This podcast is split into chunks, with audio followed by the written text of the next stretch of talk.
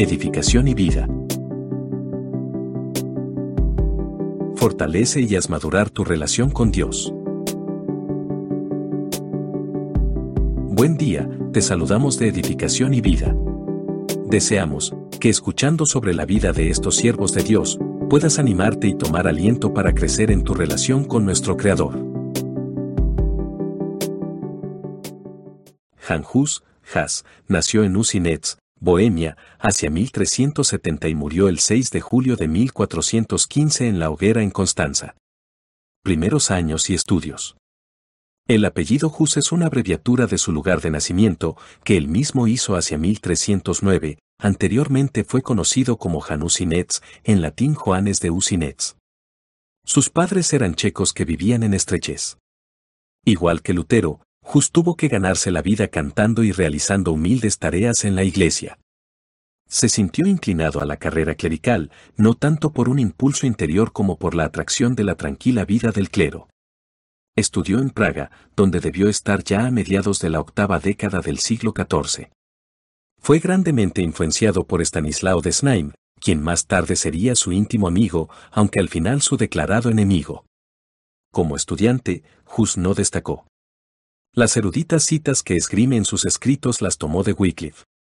Tenía un temperamento sanguíneo y la arrogancia era parte de su carácter, no estando libre de sofistería. En 1393 era bachiller de artes, en 1394 de teología y en 1396 maestro de artes. En 1400 fue ordenado sacerdote, al año siguiente nombrado deán de la Facultad Filosófica y en 1402 rector. Ese año fue nombrado también predicador de la Iglesia Belén en Praga, donde predicó en lengua checa. Influencia de Wycliffe en Bohemia. Tras el matrimonio de la hermana del rey Wenceslao, Ana, con Ricardo II de Inglaterra en 1382, los escritos filosóficos de Wycliffe fueron conocidos en Bohemia. Como estudiante, Hus se sintió atraído por ellos, particularmente por su realismo filosófico. Su inclinación hacia las reformas eclesiásticas se despertó al entrar en contacto con los escritos teológicos de Wycliffe. El llamado usismo de las primeras décadas del siglo XV no era nada más que vigifismo trasplantado a Bohemia. Como tal se mantuvo hasta la muerte de Hus, convirtiéndose luego en utraquismo y posteriormente en taboritismo. Los escritos teológicos de Wycliffe se difundieron ampliamente por Bohemia habían sido traídos en 1401-1402 por Jerónimo de Praga, quedando Hus grandemente impresionado por ellos. La universidad se levantó en contra de las nuevas doctrinas y en 1403 prohibió una disputa sobre 45 tesis tomadas en parte de Wycliffe. Bajo el arzobispo Svinco de Asenburg, desde 1403, Hus disfrutó al principio de una gran reputación. En 1405 era predicador sinodal, pero por sus continuos ataques contra el clero, el obispo lo destituyó. El cisma papal. El desarrollo de las condiciones en la Universidad de Praga dependía en gran medida de la cuestión del cisma papal. El rey Wenceslao, que estaba haciéndose con las riendas del gobierno, pero cuyos planes en ninguna manera eran apoyados por Gregorio XII, renunció a este y ordenó a sus prelados observar una estricta neutralidad hacia ambos papas, esperando que la universidad hiciera lo mismo pero el arzobispo permaneció fiel a Gregorio, siendo la nación bohemia en la universidad, con Hus como su portavoz, la que juró neutralidad. Alabado por esta actitud, Wenceslao, a instigación de Hus y otros dirigentes checos, emitió un decreto por el que se concedía a la nación bohemia tres votos en todos los asuntos de la universidad, mientras que las naciones extranjeras, principalmente los alemanes, tendrían solo un voto. Como consecuencia, muchos doctores, Profesores y estudiantes alemanes dejaron la universidad en 1409, fundando la Universidad de Leipzig. De esta manera, Praga perdió su carácter internacional, convirtiéndose en un centro checo, pero los emigrantes esparcieron la fama de las doctrinas bohemias hasta países distantes. El arzobispo se quedó aislado, mientras que Hus estaba en la cima de su poder. Se convirtió en el primer rector de la Universidad Checa y disfrutó del favor de la corte. Entre tanto, las ideas doctrinales de Wycliffe se difundían por todo el país. Mientras Svinco permaneció fiel a Gregorio XII, toda oposición al nuevo espíritu fue en vano, pero tan pronto como se sometió a Alejandro V las condiciones cambiaron. El arzobispo llevó sus quejas ante la sede papal, acusando a los vigifitas de instigar todos los disturbios eclesiásticos en Bohemia. El Papa emitió su bula del 20 de diciembre de 1409, que facultaba al arzobispo a actuar contra el vigifismo, destruyendo todos los libros de Wycliffe, siendo sus doctrinas revocadas y la libre predicación interrumpida. Tras la publicación de la bula en 1410, Hus apeló al Papa, aunque nada consiguió. Todos los libros y valiosos manuscritos de Wycliffe fueron quemados y Hus y sus seguidores declarados fuera de la ley. Este procedimiento causó una gran conmoción entre las clases bajas y altas, sucediéndose en algunos lugares turbulentas escenas. El gobierno se puso de parte de Hus, incrementándose el poder de sus seguidores día a día. Continuó predicando en la capilla Belén, siendo cada vez más audaz en sus acusaciones hacia la jerarquía eclesiástica. Las iglesias de la ciudad quedaron bajo la prohibición y el entredicho fue pronunciado contra Praga, aunque sin resultado. Indulgencias. Svinko murió en 1411 y con su muerte el movimiento religioso en Bohemia entró en una nueva fase, centrándose en las disputas sobre las indulgencias. En 1411 Juan XXIII publicó su cruciata contra el rey Ladislao de Nápoles, protector de Gregorio XII. En Praga los predicadores de indulgencias exhortaban a la gente a ir a las iglesias y dar sus ofrendas, creándose un tráfico de dinero con ellas. Hus, siguiendo el ejemplo de Wycliffe, levantó su voz en contra y escribió su famoso Cruciata, aunque no pudo atraerse a los hombres de la universidad. En 1412 tuvo lugar una disputa, pronunciando Hus quaestio magistri Joannis Hus, de indulgentis está tomada literalmente del último capítulo del libro de Wycliffe, de Iclichie y de su tratado de Absolutione a et culpa. Ni papa, ni obispo, según Wycliffe y Hus, tenían el derecho a tomar la espada en nombre de la Iglesia, deberían orar por sus enemigos y bendecir a los que los maldicen. El hombre obtiene el perdón de pecados por el arrepentimiento verdadero, no por el dinero. Los doctores de la Facultad Teológica replicaron, pero sin éxito.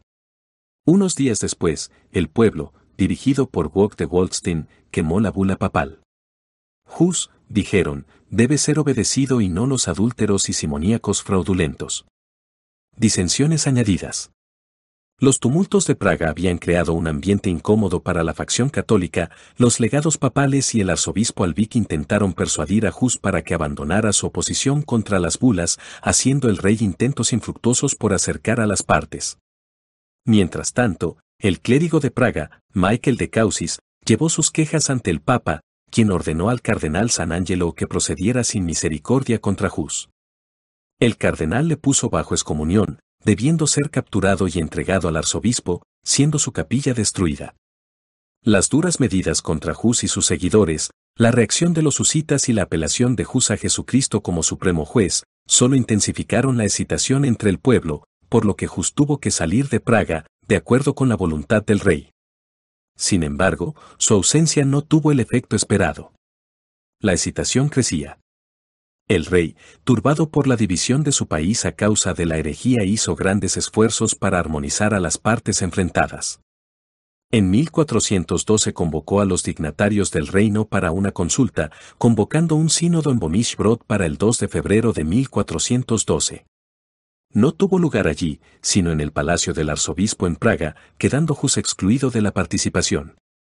Se hicieron propuestas para restaurar la paz de la Iglesia, solicitando los husitas que Bohemia tuviera la misma libertad con respecto a los asuntos eclesiásticos que otros países, siendo solo por permiso del Estado que se diera aprobación o condenación.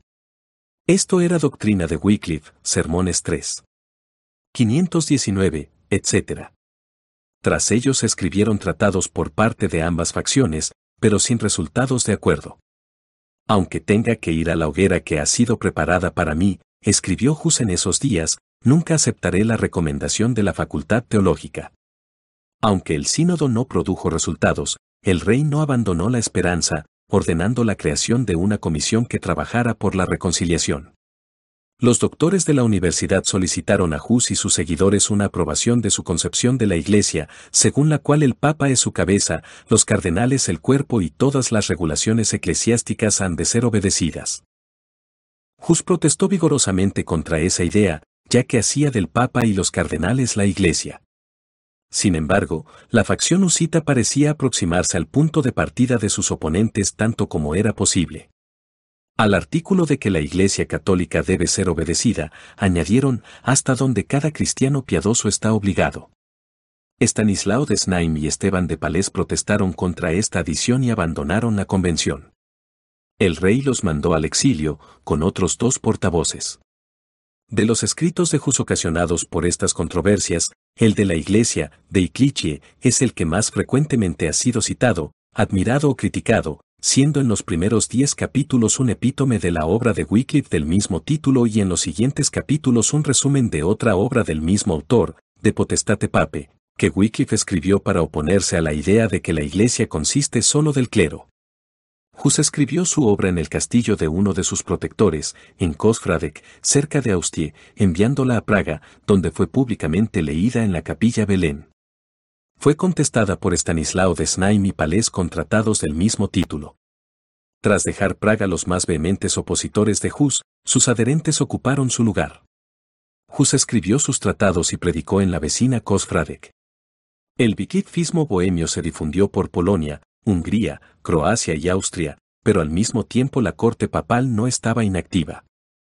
En enero de 1413 se reunió un concilio en Roma que condenó los escritos de Wycliffe y ordenó que fuera quemado.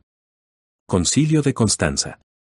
Para poner fin al cisma papal y llevar a cabo la deseada reforma de la Iglesia, se convocó un concilio general para el primero de noviembre de 1414 en Constanza.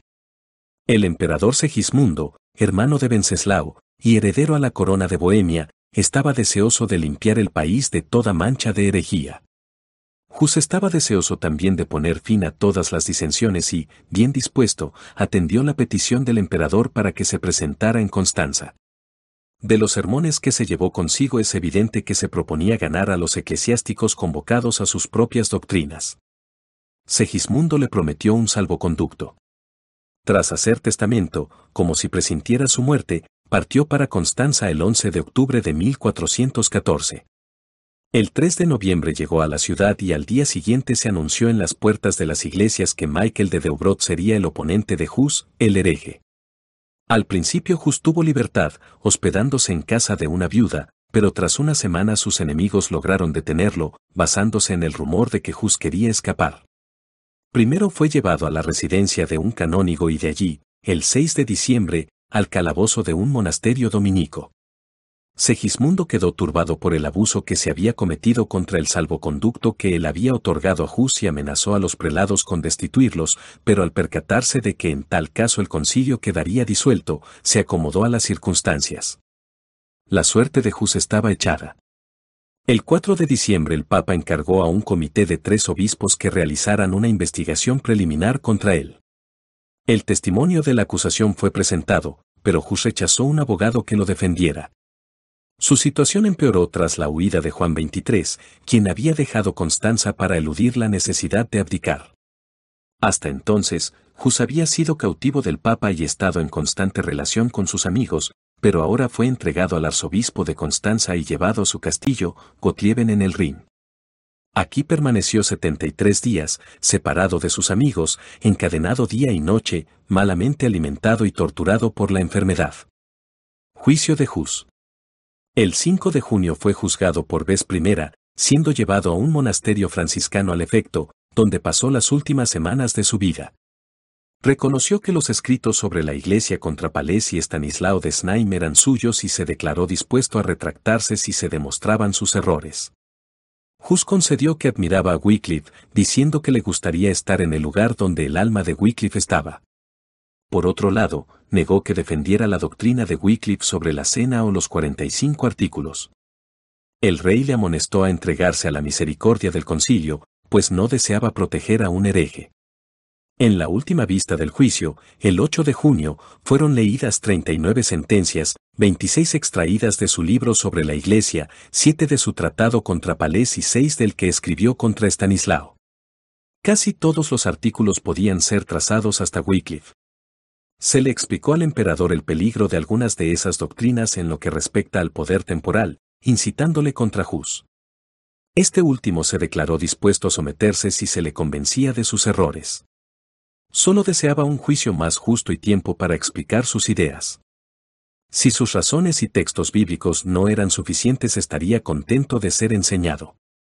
Esta declaración fue considerada un sometimiento incondicional, pidiéndosele que confesara, 1. que había errado en las tesis que había mantenido, 2. que renunciaba a ellas en el futuro, 3. que se retractaba de ellas y, 4. que se declaraba opuesto a esas sentencias.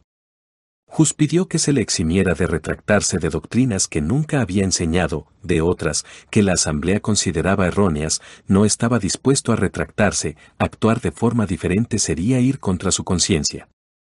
Esas palabras no fueron bien recibidas. Tras el juicio del 8 de junio se hicieron varios intentos para convencerlo de que se retractara, pero él los resistió todos.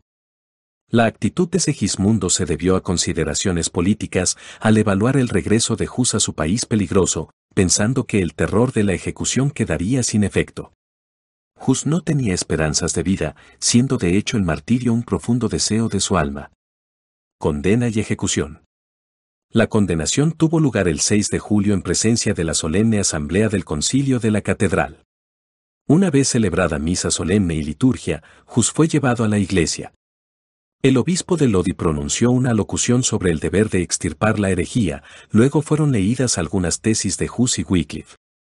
Él protestó sonoramente varias veces y cuando su apelación a Cristo fue rechazada como herejía condenable, exclamó, Oh Dios y Señor, ahora el concilio condena incluso tu propia obra y tu propia ley como herejía, ya que tú mismo pusiste tu causa ante el Padre como juez justo, como ejemplo para nosotros, cuando seamos severamente oprimidos. Un prelado italiano pronunció la sentencia de condenación contra Hus y sus escritos. De nuevo protestó, diciendo que incluso en esta hora no deseaba nada sino ser convencido por la escritura. Se puso de rodillas y pidió a Dios en voz baja perdón para todos sus enemigos. Luego vino su degradación, al ser despojado de sus vestiduras sacerdotales, mandándosele de nuevo que se retractara, a lo cual se negó. Con maldiciones, se le quitaron sus ornamentos, su tonsura sacerdotal fue destruida, siendo pronunciada la sentencia de que la Iglesia le privaba de todos los derechos y le entregaba al brazo secular. Luego se le puso un cartel sobre su cabeza con la inscripción a Heresiarcha. De este modo, Hus salió hacia la hoguera bajo una fuerte escolta de hombres armados. En el lugar de la ejecución se arrodilló, levantó sus manos y oró en alta voz. Algunos de los del gentío pidieron que se le diera un confesor, pero un intolerante sacerdote exclamó que un hereje no debía ser escuchado por un confesor. Los verdugos desnudaron a Hus y le ataron sus manos a la espalda con cuerdas, siendo su cuello sujetado con una cadena a la estaca, alrededor de la cual se había acumulado mucha madera y paja. En el último momento el delegado imperial, von Peppenheim, en presencia del conde palatino, le pidió que salvara su vida retractándose, pero Hus se negó con las palabras, Dios es mi testigo de que nunca he enseñado nada de lo que he sido acusado mediante falso testimonio. En la verdad del Evangelio que he escrito, enseñado y predicado moriré hoy con alegría. A continuación se encendió la hoguera. Con voz resonante Jus cantó, Cristo, Hijo del Dios vivo, ten misericordia de mí.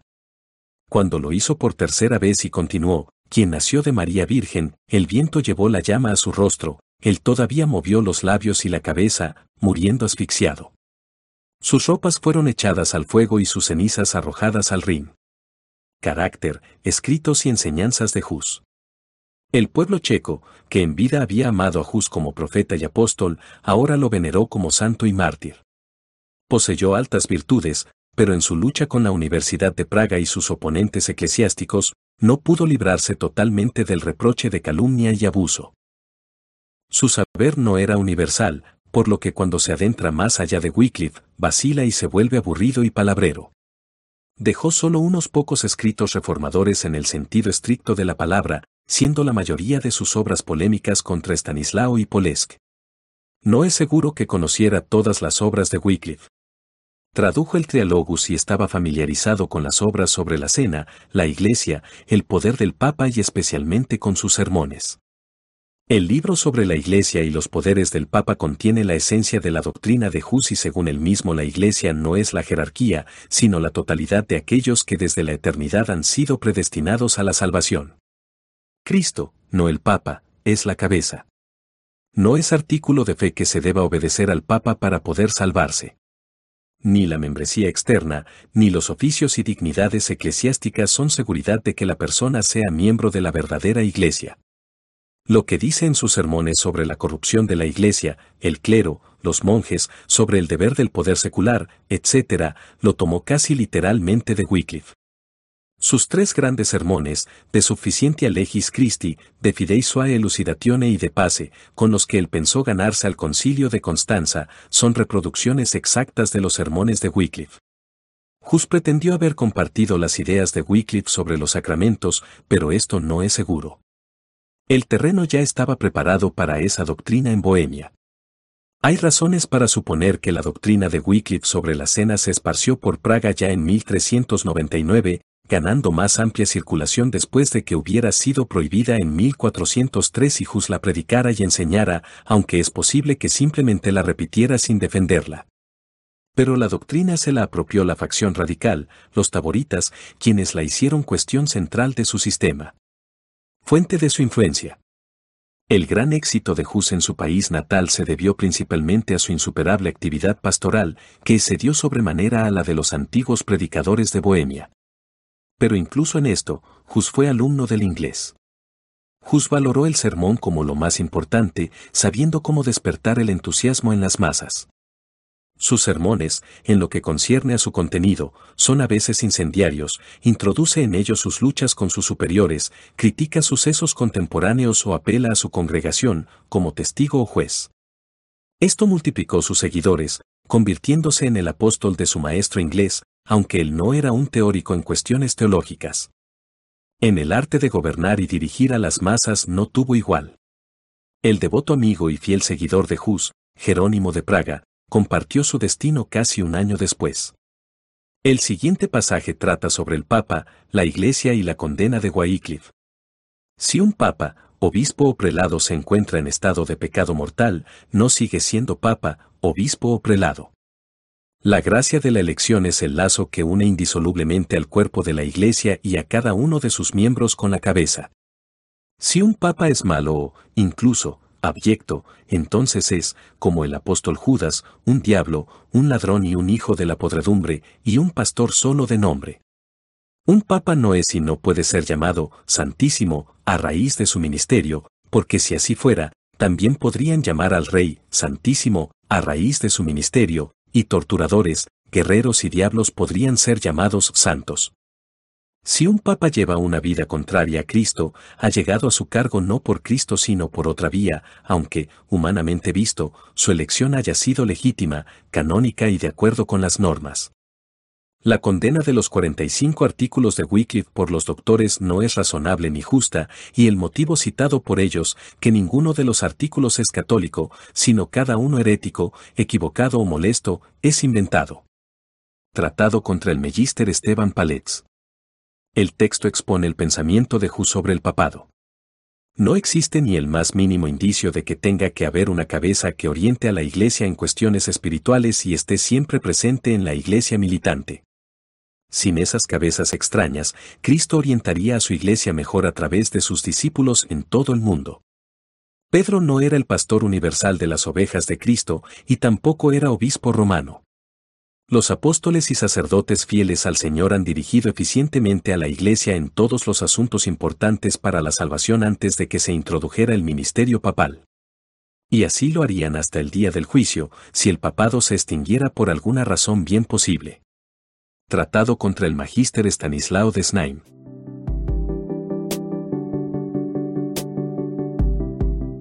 Bibliografía. Tomado de. Página web. iglesiapueblonuevo.es. Biografías. Edificación y vida. A todos muchas gracias y hasta nuestro próximo capítulo.